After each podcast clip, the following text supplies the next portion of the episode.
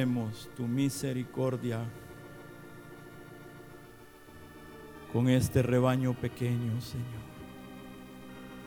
con nuestra vida, con cada uno de los que aquí estamos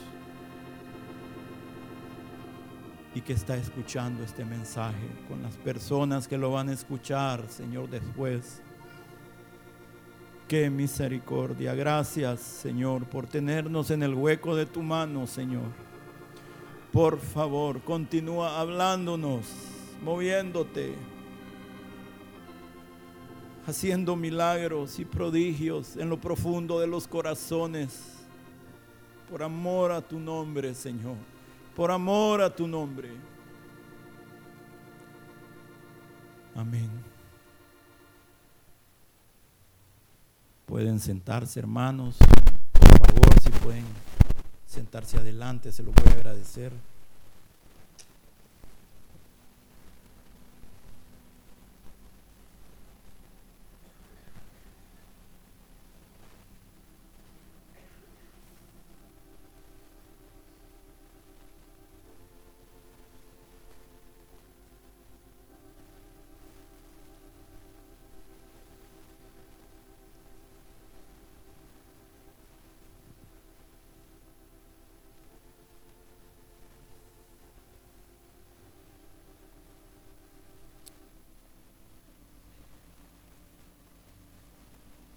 Si vemos, hermanos, si examinamos, si consideramos la naturaleza humana,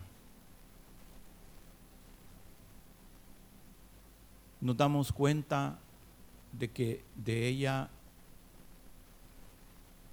brota de continuo el mal.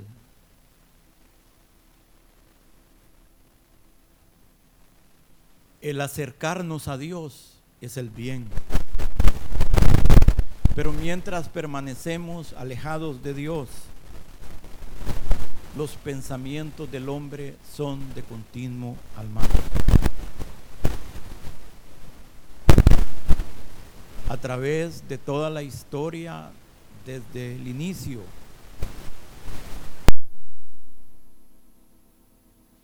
Dios siempre ha tenido un remanente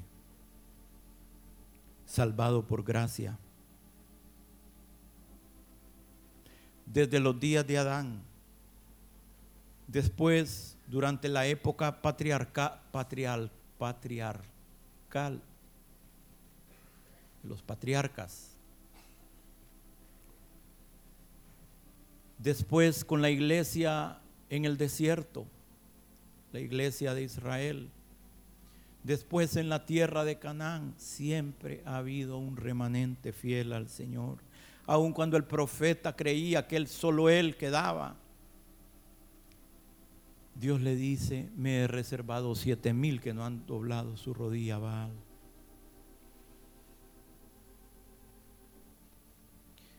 Y la vida y la conducta de ese remanente ha sido y debe ser sustancialmente diferente a la del resto de la gente que no conoce al Señor. Y podemos ver la diferencia entre la línea justa y la línea impía, entre el mundo y ese remanente. Lo vemos en Génesis 6, 5. Y vio Jehová que la maldad de los hombres era mucha en la tierra y que todo designio de los pensamientos del corazón de ellos era de continuo solamente el mal. Pero en el versículo 8 vemos al remanente. Pero Noé halló gracia ante los ojos de Jehová.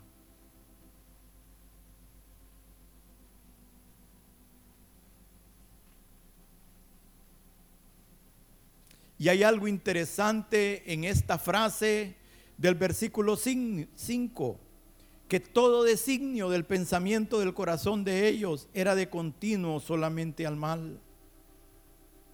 Y esto nos da la idea, hermanos, que dentro del corazón no regenerado dentro del corazón no transformado por la gracia, existe una raíz que constantemente genera, produce el mal.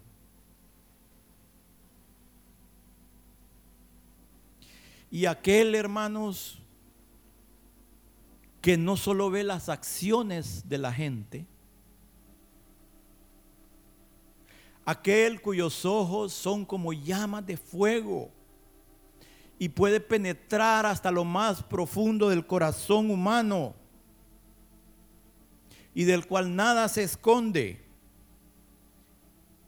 Él no necesita testigos como nosotros. Él sabe, Él supo que todo designio del corazón solo producía el mal. Qué triste situación.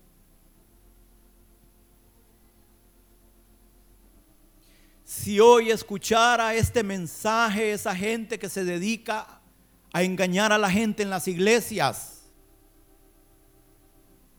a través de animarlos con mensajes que son mentira, que le están predicando al pueblo paz cuando no hay paz, porque dice el Señor que no hay paz para el impío. Y hay mucha gente que está siendo entretenida en la iglesia del Señor. Y los tienen anestesiados. De hecho, la iglesia más grande de Estados Unidos es una iglesia donde únicamente la gente va a ser animados. A seguir continuamente los otros seis días el camino de perversión que llevan. Porque son buenos porque son lindos.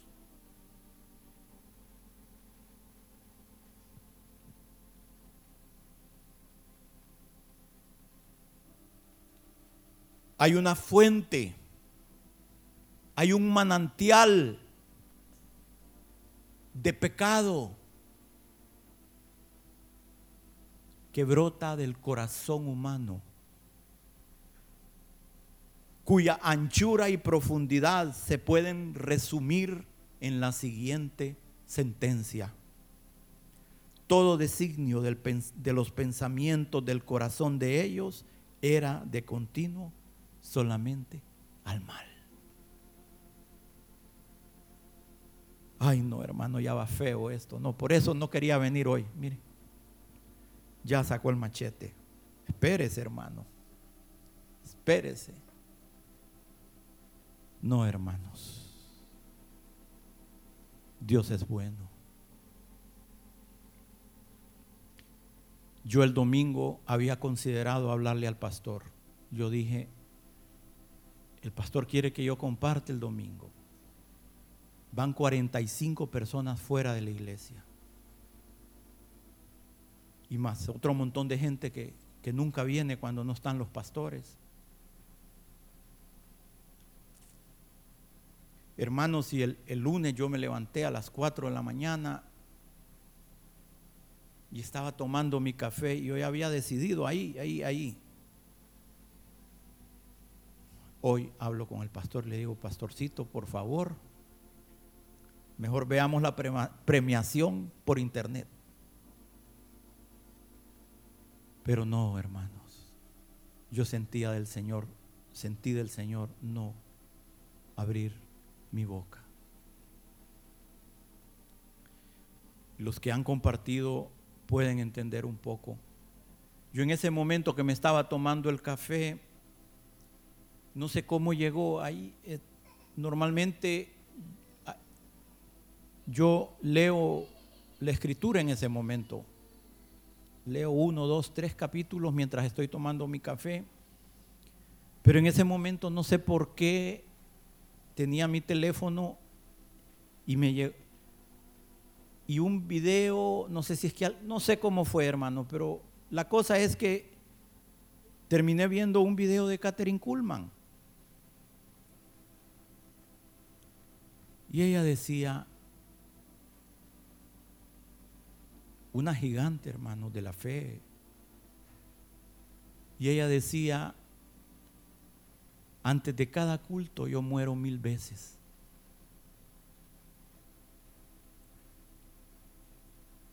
Porque yo sé que yo no tengo nada. Y eso no es falso, hermanos. Ella lo estaba diciendo genuinamente. Y aquí, para el que predica, aunque solo hubieran dos personas, es lo mismo que si hubieran mil, porque igual te tienes que preparar, hermano. Tienes que morir mil veces antes de cada culto. No es mentira. Porque, hermanos, cuando uno viene acá, no es que yo diga, me toca el domingo, ay, sí, yo he visto a los hermanitos que andan un poco por la tangente, ya sé de qué les voy a hablar. Ah, no están desanimados los hermanos. De esto les voy a... Ah, no, vienen las elecciones, han de estar nerviosos. No, hermanos, yo no tengo la menor idea de qué va a ser el siguiente tema. Cada vez que yo me bajo, yo digo, Señor, hiciste otro milagro.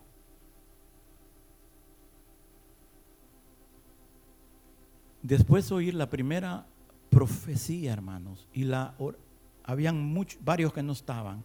Después de oír la primera profecía y la oración que siguió, yo digo, Señor, qué misericordia. Qué misericordia.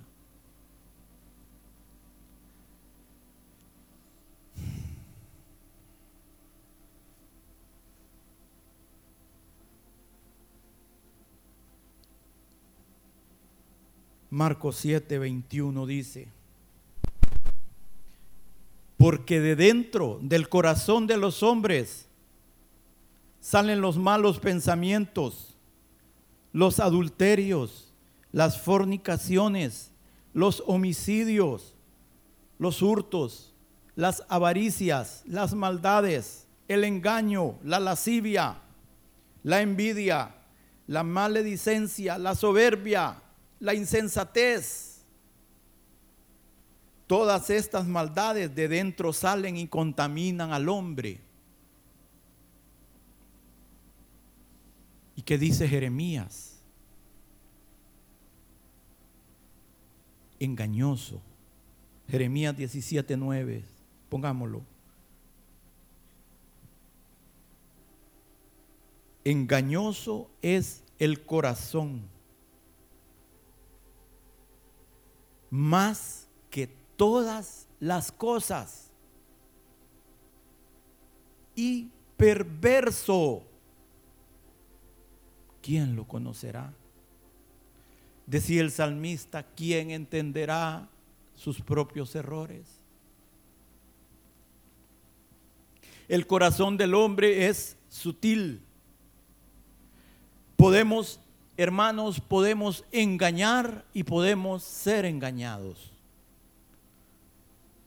por las maldades que hay en nuestro propio corazón. Nuestro corazón llama a lo bueno malo y a lo malo lo consideramos como bueno. Porque la naturaleza no es una naturaleza buena. Nuestro corazón nos lleva a aquello que es nuestra ruina. Parte de ese mismo engaño es que el hombre ha tratado de lucir mejor. Quiere hacer lucir que ese corazón es bueno. Nos hemos querido mejorar por medios humanos, por medios carnales pero la carne, lo que es de la carne, carne es. Con doctrinas humanas. Pero hermanos, el hombre necesita nuevamente el soplo divino.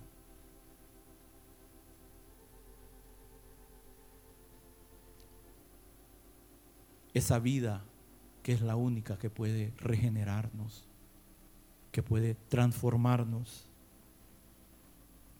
y que puede producir vida de nuestra vida, de nuestro corazón.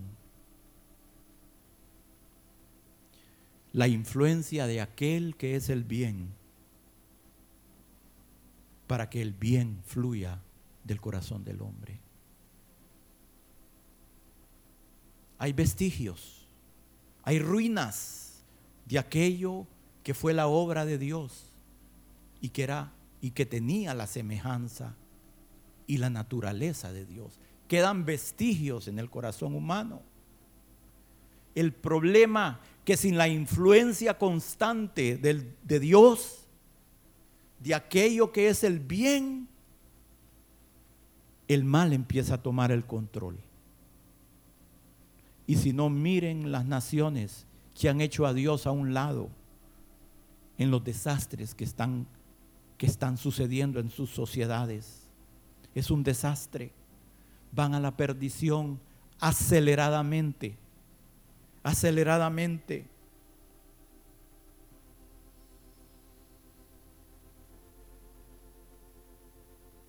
Necesitamos ese rayo de luz que alumbre estas tinieblas. Para que donde ya no había esperanza, ahora haya esperanza. Noé halló gracia ante los ojos de Dios. No dice que Noé halló gracia ante los ojos del hombre.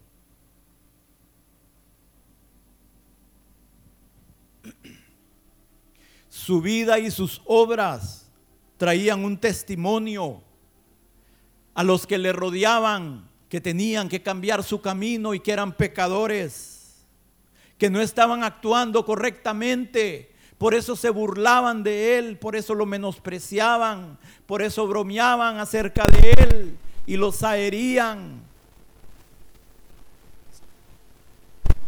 Pero hermanos, Hoy, miles de años después de eso, Dios se encargó que el nombre de Noé sea recordado y va a ser recordado por toda la eternidad, mientras el nombre de aquellos millones de personas ha quedado en el olvido.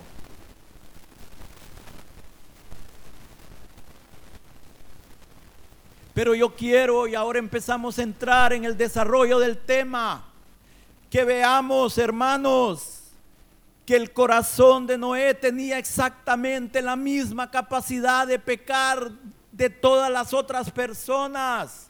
El corazón de Noé tenía la misma raíz de perversión que todas las demás personas. La diferencia es que Noé reaccionó ante el soplo divino. Noé fue sensible a la voz de Dios.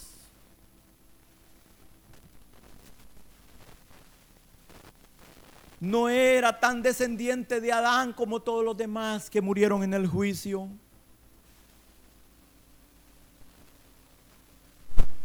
Noé no era mejor, Dios lo hizo mejor.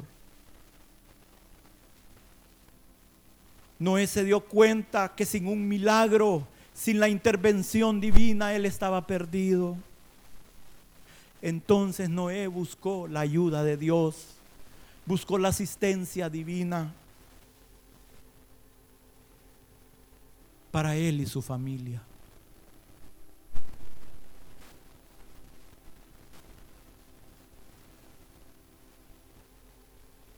La diferencia entre el justo y el impío, la única diferencia es que el justo busca la ayuda de Dios y al impío no le interesa. La materia prima es la misma. Si Dios retira su gracia de nuestra vida, somos capaces de hacer los pecados más abominables. Los pecados que hoy podríamos estar criticando en otros, señalando a otros, tenemos la misma capacidad del mal. Dios es la diferencia. Y Pablo lo reconoce en Primera de Corintios capítulo 15, versículo 9 dice, porque yo soy el más pequeño de los apóstoles, que no soy digno de ser llamado apóstol porque perseguía la iglesia de Dios. Pero por la gracia de Dios soy lo que soy. Y su gracia no ha sido en vano para conmigo. Antes he trabajado más que todos ellos, pero no yo, sino la gracia de Dios conmigo. Y en Romanos 3, 9, Pablo dice que pues somos mejores que ellos.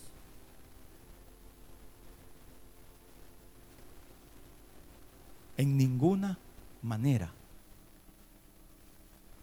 No, hermano, pero es que usted no me conoce a mí. Yo no, Dios lo conoce a usted, hermano. En ninguna manera. Pues ya hemos, hemos acusado a judíos y a gentiles que todos están bajo pecado. Como está escrito, no hay justo ni aún uno. No hay quien entienda, no hay quien busque a Dios. Por iniciativa propia no buscamos a Dios. Lo amamos porque Él nos amó primero, hermanos. Y si estamos aquí es porque el Señor permitió que reaccionáramos de manera positiva ante esa invitación divina, ante ese susurro del Espíritu. Leímos algo, oímos algo, alguien nos habló, alguien nos golpeó, las circunstancias de la vida, Dios se encargó, la providencia divina, que tuviéramos, que sintiéramos la necesidad de un Dios que nos ayudara.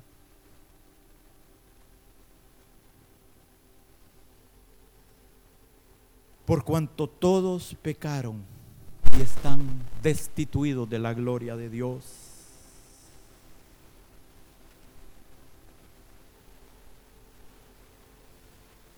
Pero ese no es el mensaje de hoy.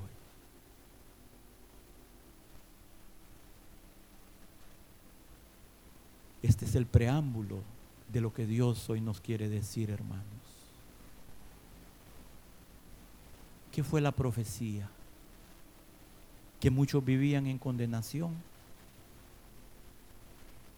Que nos acercáramos a Él para el perdón de los pecados ¿Cuál fue la oración? Que había una fuente para el perdón. Los que estaban aquí lo oyeron. ¿Saben cuál es el título del mensaje? Un manantial para el perdón del pecado.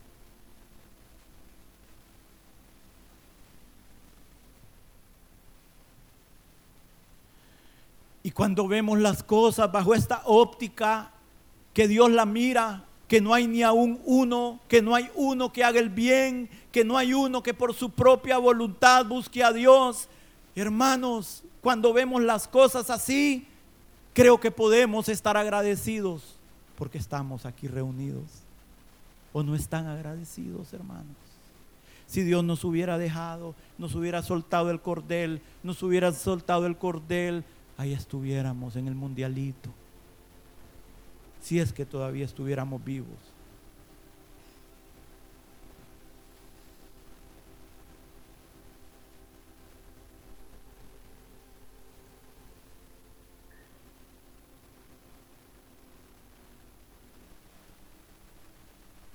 Y eso nos debe de dar esperanza, hermanos.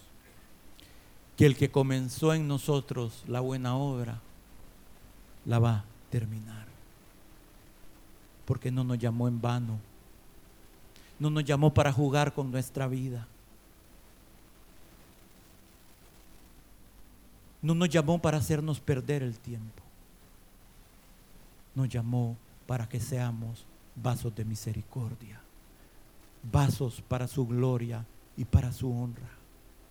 Y vamos a estar el resto de nuestra eternidad con un corazón agradecido con aquel que nos llamó y nos amó y nos perdonó.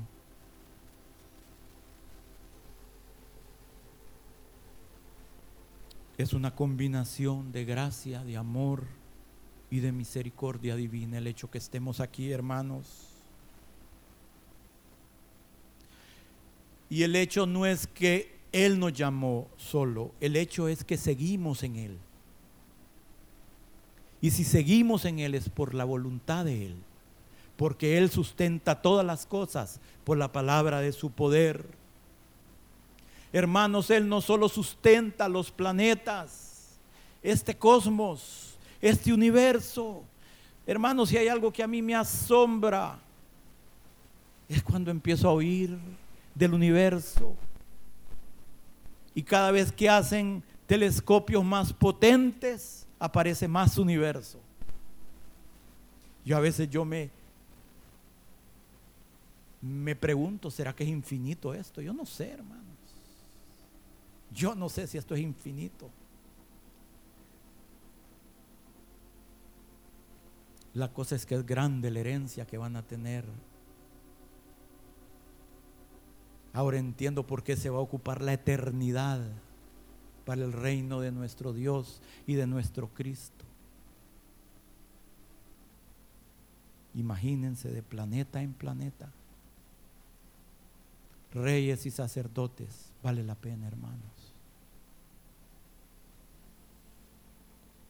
Pero lo más precioso no va a ser eso. Lo más precioso va a ser poder estar cerca de Él, el deseado de las naciones. Poder escuchar sus palabras, hermanos, ungidas, poderosas. Creo que esa va a ser la mayor herencia de los santos.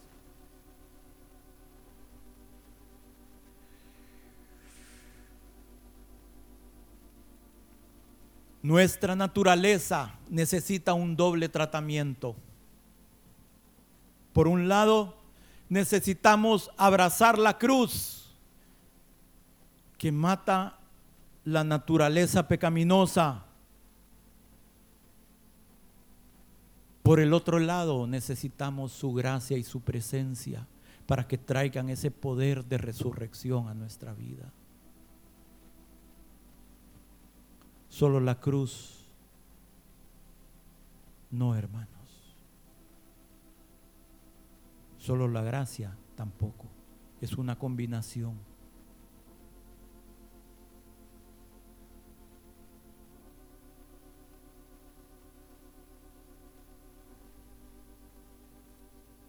Su poder de resurrección trae nueva vida a nosotros y nos habilita, nos capacita, nos fortalece, nos levanta, nos anima. Escuchen hermanos, ya vamos llegando al tema, el hombre y la mujer de Dios. Al ver todo este contexto del corazón humano, quiero llevarlos a esta, a esta conclusión. El hombre y la mujer de Dios, por más consagrado que sea, va a pecar.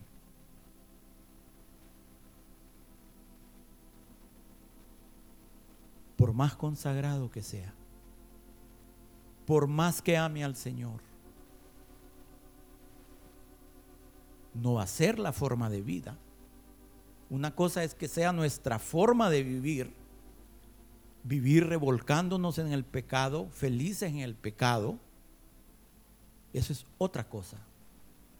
Estoy hablando de alguien consagrado al Señor.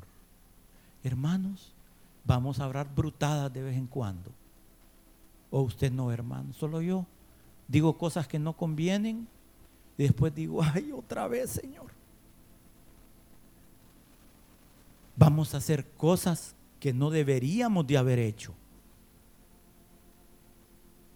¿Mm? Vamos a pensar cosas que no deberíamos de pensar.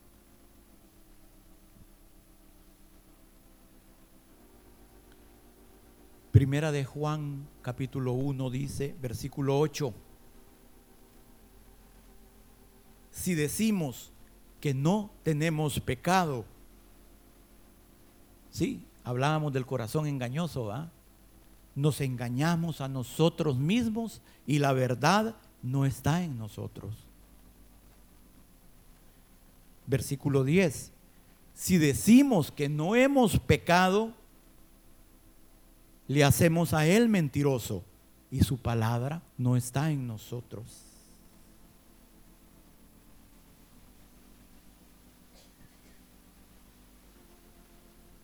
Hay una imposibilidad en la naturaleza humana de no pecar.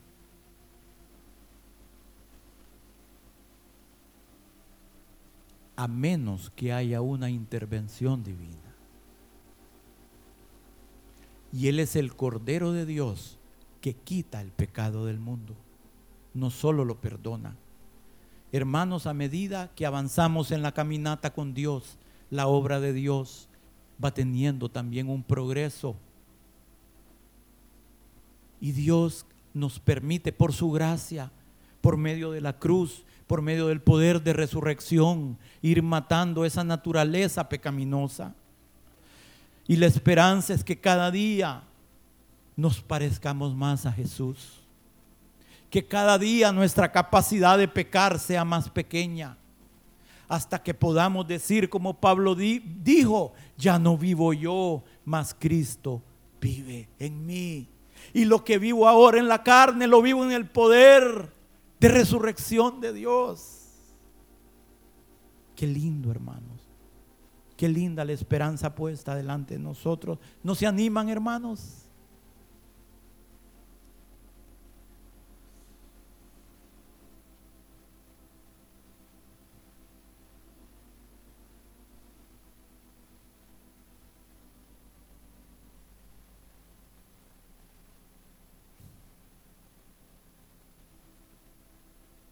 Hermanos, en la escritura dice, y tal varón tenía un corazón perfecto delante de Dios. ¿Han leído eso? El tener un corazón perfecto delante de Dios no quiere decir que esa persona no peque. ¿Saben qué quiere decir un corazón perfecto? Tener un corazón perfecto delante de Dios es tener un corazón íntegro, un corazón cuya único deseo sea agradar a Dios. Y que cada vez que cae se levante y le dice, Señor, ayúdame, yo te quiero agradar. Perdóname nuevamente. Eso es tener un corazón perfecto. No es no pecar. Es levantar nuestros ojos al cielo cada vez que pecamos. Y una de las bendiciones más grandes que tenemos es que cada vez que fallamos podemos acudir a Él por perdón y por limpieza. Porque su sangre nos limpia de toda maldad, hermanos, de todo pecado. Pecado heredado, traído de Adán y pecado que hacemos porque somos pecado. Él sabe eso. Él no nos condena por eso.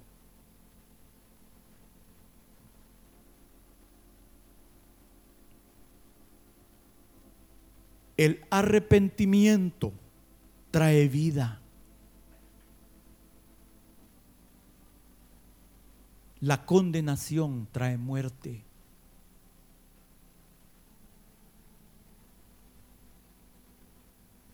El arrepentimiento nos acerca a Dios, la condenación nos aleja de Dios. El arrepentimiento consigue el perdón. La condenación solo trae castigo. El arrepentimiento ve el perdón. la condenación ve el juicio. Ve la ira. Hermanos,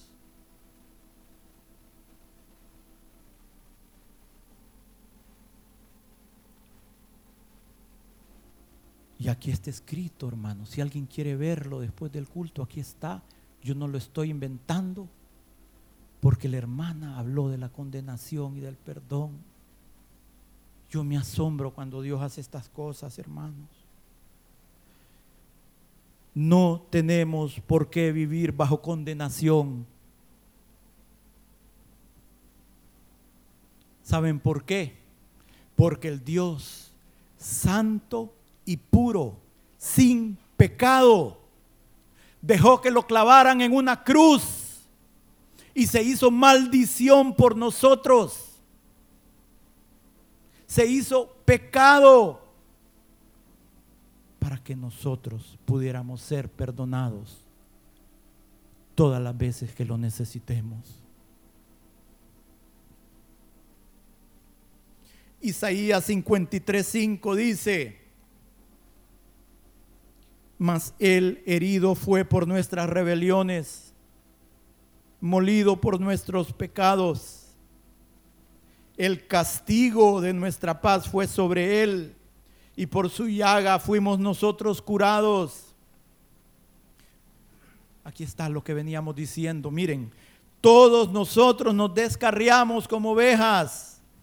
Cada cual se apartó de su camino, dice Pablo, no hay ni uno que busque a Dios. Mas Jehová cargó en él el pecado de todos nosotros. Angustiado él y afligido, no abrió su boca. Como cordero fue llevado al matadero y como oveja delante de sus trasquiladores, enmudeció, no abrió su boca.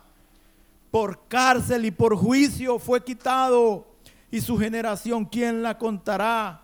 Porque fue cortado de la tierra de los vivientes y por la rebelión de mi pueblo fue herido. Él experimentó el juicio. Toda la ira de Dios ya cayó sobre él, hermanos, para que nosotros no tengamos que vivir bajo esa condenación.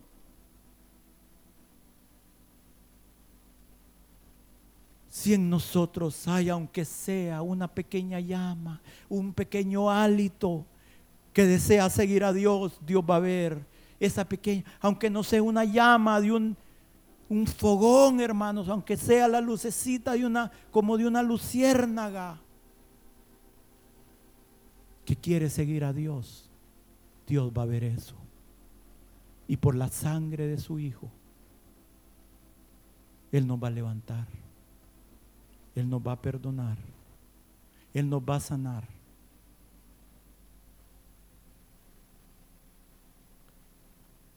¿Saben ustedes que el cielo va a estar lleno de pecadores?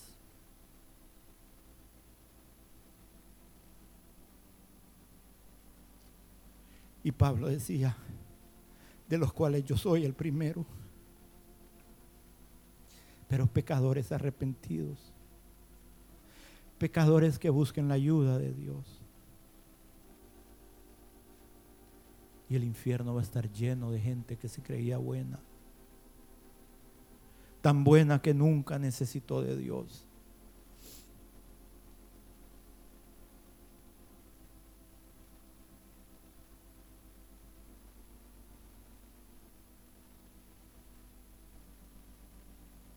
Eso tampoco nos debe llevar al otro extremo de andar menospreciando el perdón de Dios, de andar tomando a la ligera la sangre de nuestro Señor. Porque hay si pecamos voluntariamente. Horrenda cosa es caer en manos del Dios vivo. Eso es otra cosa.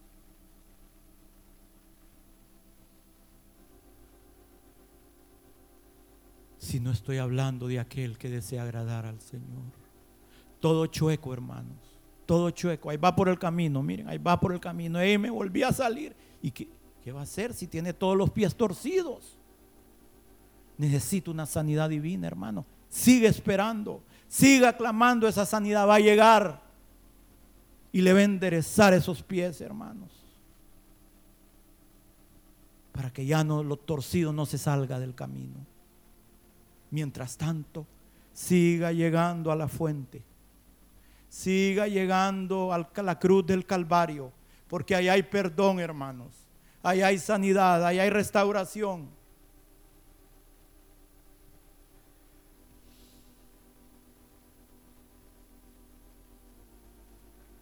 Yo quiero mostrarles un pequeño manantial que se abrió en la cruz del Calvario una pequeña fuente que se abrió en la cruz del Calvario. Vamos a Juan 19, 34.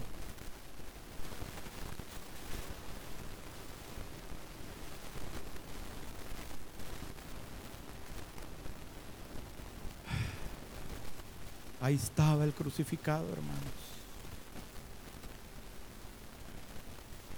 Ya cumplida la obra de redención. Dice que uno de los soldados le abrió el costado con una lanza y al instante salió sangre y agua.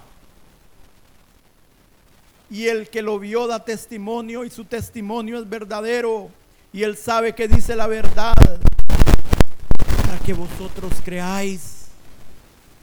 Y ahí, ahí en la cruz del Calvario, hermano, se abrió esa pequeña fuente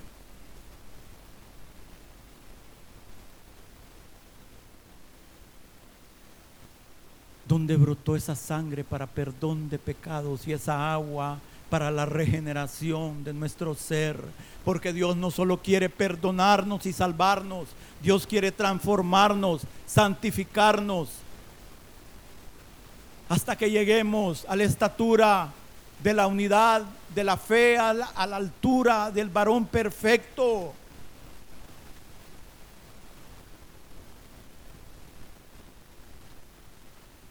Y es el mismo hilo que viene desde el principio.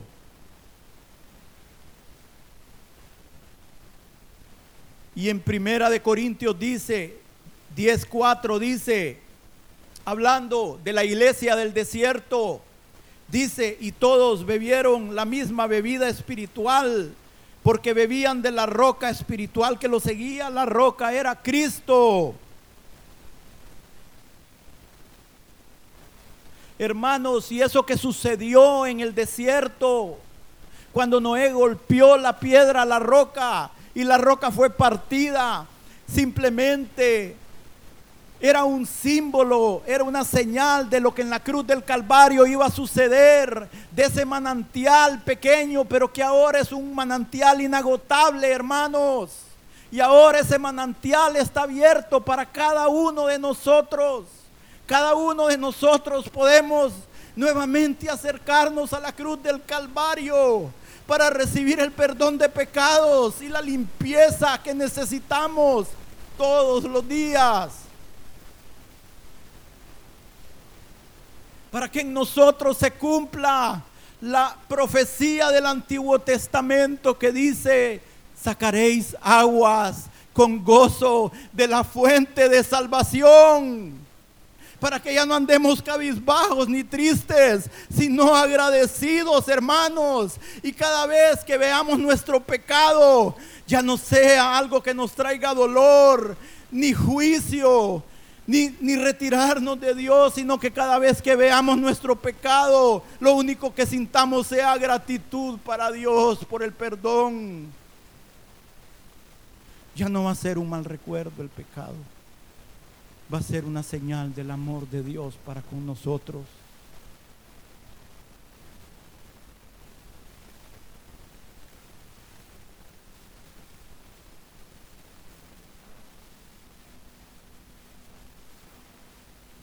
Perdonados y agradecidos, sanados de las heridas de nuestro corazón, nuestro corazón enfermo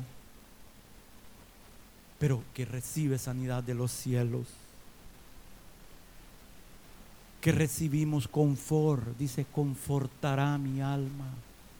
Recibimos aliento a los pies de la cruz, hermanos. Consuelo. Nos regocijamos por la salvación y por el Salvador nos regocijamos en Él y por Él. Hermano, pero una cosa que te quiero decir, a ti te toca acercarte a la fuente. Es decisión de cada uno si quiere seguir viviendo en condenación. Es decisión de cada uno si quiere seguir cargando la mugre de sus pecados. Porque él ya los cargó en la cruz del Calvario y Él ya recibió todo el juicio que nosotros merecíamos. Es decisión nuestra. Es decisión nuestra cuánto tiempo invertimos para buscar al Señor. Él ya hizo la obra. Ahora, ¿qué vamos a decir nosotros? Vamos a decir como Pablo y su gracia no ha sido en vano. O nos levantamos en la mañana a la carrera porque ya es tarde para ir al trabajo. Y mientras nos estamos abotonándola así, Señor, bendíceme. Amén. No, hermanos. No es así.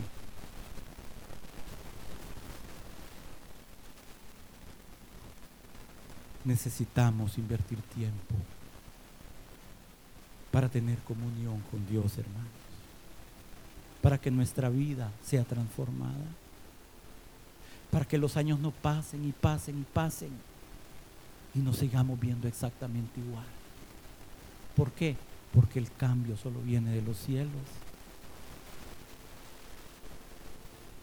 El corazón humano necesita un milagro tras otro.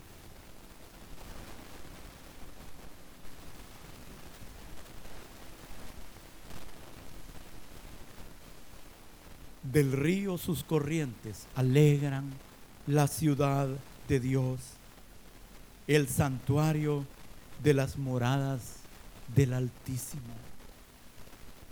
Hermanos, solo el bien vamos a encontrar si nos acercamos a Dios. Él hoy nos está ofreciendo abrevarnos del torrente de sus delicias.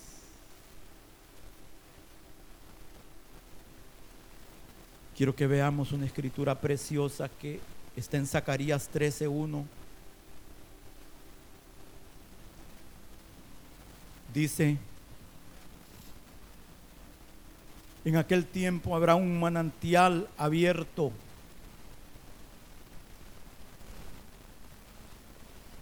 para la casa de David y para los habitantes de Jerusalén, para la purificación del pecado y de la inmundicia.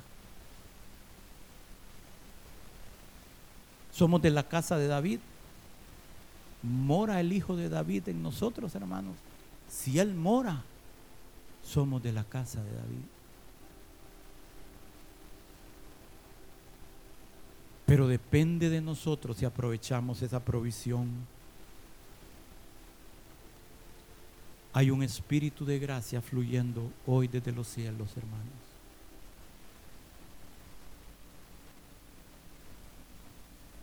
Solo su sangre nos limpia de todo pecado.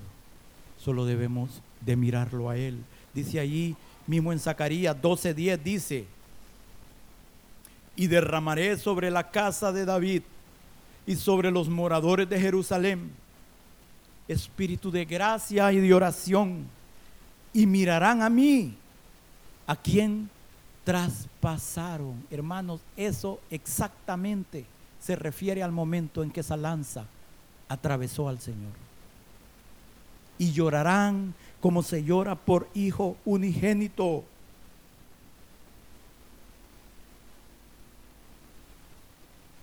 Cuando nos damos cuenta de la naturaleza humana, lo que hemos venido hablando, de nuestro corazón, de la perversión, nos damos cuenta que nuestros pecados lo crucificaron. Escuche, hermanos, si usted hubiera sido el único ser humano en esta tierra, el mismo precio hubiera pagado él por el perdón suyo. El mismo precio por uno que por millones. Porque es el mismo pecado y se requería la misma solución. No había otra. No hay, no hay otra forma de pagar nuestros pecados.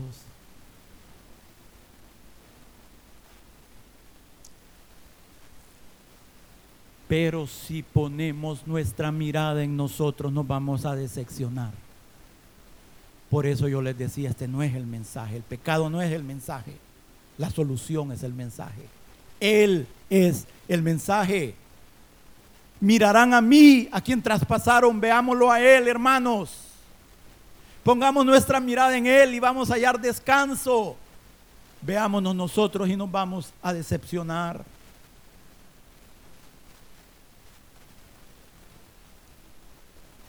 Hay una fuente abierta en Jerusalén, en la iglesia hoy, tanto para niños como para ancianos, para pequeños como para grandes, para estudiados como para analfabetas.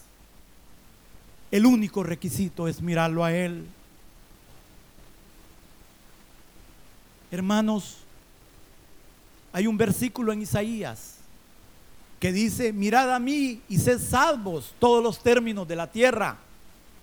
Y quiero contarles la historia de un joven, un joven como de 15, 16 años. Sus padres, ministros santos del Evangelio. Sus abuelos, por los dos lados, ministros del Evangelio, gente piadosa. Él venía de una familia santa, hermanos. Gente que amaba al Señor. Pero este joven, hermanos, tenía grandes luchas. Se sentía miserable. Se sentía un pecador, se sentía horrible. Y un día, hermanos, este joven venía caminando de un pueblo a otro en Inglaterra. Un, un, un, día estaba nevando fuertemente y él venía y él venía en su miseria y no hallaba qué hacer y había oído miles de mensajes. Imagínense desde que nació, mensaje tras mensaje tras mensaje por sus papás, por sus abuelos. Pero había un vacío en él. Había, hermanos, lo estaba matando. Y ese día este joven llegó a este pueblito y había una iglesia chiquita con unos pocos así como parecido hoy, así poquitos. Y había unos pocos feligreses, pero había un pastorcito que tenía la palabra de Dios en su boca. Y se sentó el joven. Y el pastor empezó a predicar sobre este versículo. Mirad a mí y sed salvos todos los términos de la tierra. El único requisito es mirar a mí. Hermanos, y el, el Señor, la presencia de Dios empezó a caer sobre ese joven y ahí empezó a llorar y a llorar y ahí le fueron abiertos los ojos. Y el pastor decía, no hay otro requisito, solo mirad a mí. No dice los ilustrados, no dice los ricos, no dice hagan esto, simplemente mirad a mí y sed salvos. Hermanos, y Dios encontró a ese joven y ese día la vida de ese joven cambió para siempre un joven que se llamó Charles Spurgeon. Y a partir de ese día, hermanos, esa vida fue transformada. Y hoy muchos de nosotros todavía estamos siendo bendecidos por los libros y las prédicas de Charles Spurgeon, el príncipe de los predicadores. Oh, hermanos, si tan solo nuestros ojos pudieran ser abiertos para poder ver la cruz del Calvario y lo que eso significa para nosotros. Oh, cuánto alivio habría en nuestra vida. Cuánto gozo, cuánto agradecimiento. Pónganse de pie.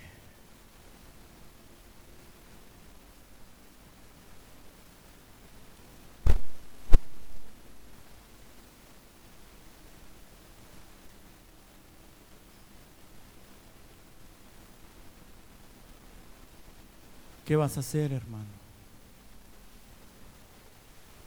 Te vas a acercar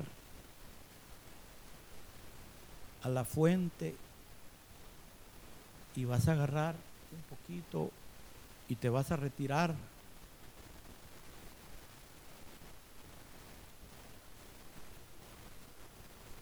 O te vas a acercar a la fuente y te vas a meter hasta los tobillos.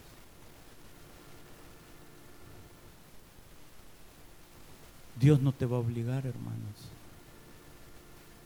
O te vas a acercar a la fuente y te vas a meter hasta la cintura, hermanos. ¿Qué vas a hacer?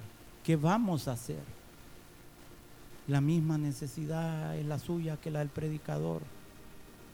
La misma materia prima.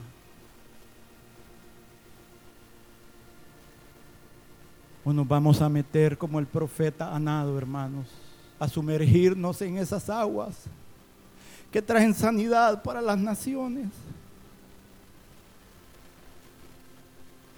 Y todo lo que esas aguas tocan hace que haya salud, que haya sanidad, que haya vida, que haya fruto, un fruto nuevo, un fruto diferente cada mes. Pero depende de ti, hermano. Ese pequeño manantial que se abrió en el Calvario hoy es un río que no se puede cruzar. Pero ahí hay espacio para todo el que quiera sumergirse. Amén. Señor, nos acercamos a la cruz del Calvario. Nos acercamos al crucificado. Nos acercamos a esa fuente de perdón, a esa fuente de restauración. Venimos con nuestros pecados, Señor, cargados y ahí los dejamos al pie de la cruz. Oh Padre, gracias por el perdón disponible. Gracias por la sanidad disponible. Gracias por la limpieza disponible. Gracias por perdonar nuestros pecados. Por cubrirnos con tu sangre preciosa, Señor. Gracias te damos en esta mañana, Señor. Y por toda la eternidad estaremos agradeciendo la provisión divina. Oh profundidad de las riquezas, de la sabiduría y de la ciencia de Dios. Cuán insondables son sus juicios e inescrutables sus caminos. Oh, porque ¿quién entendió la mente del Señor? Oh, gracias Señor. No entendemos tu amor, pero gracias. Lo aceptamos, lo recibimos.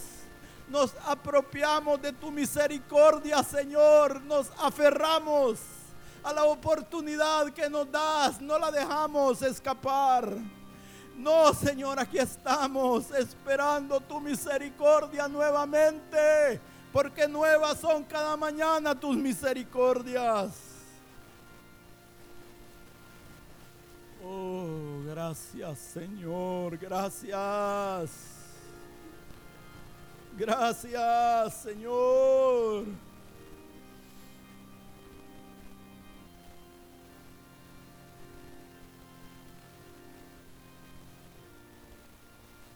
Espíritu Santo, bienvenido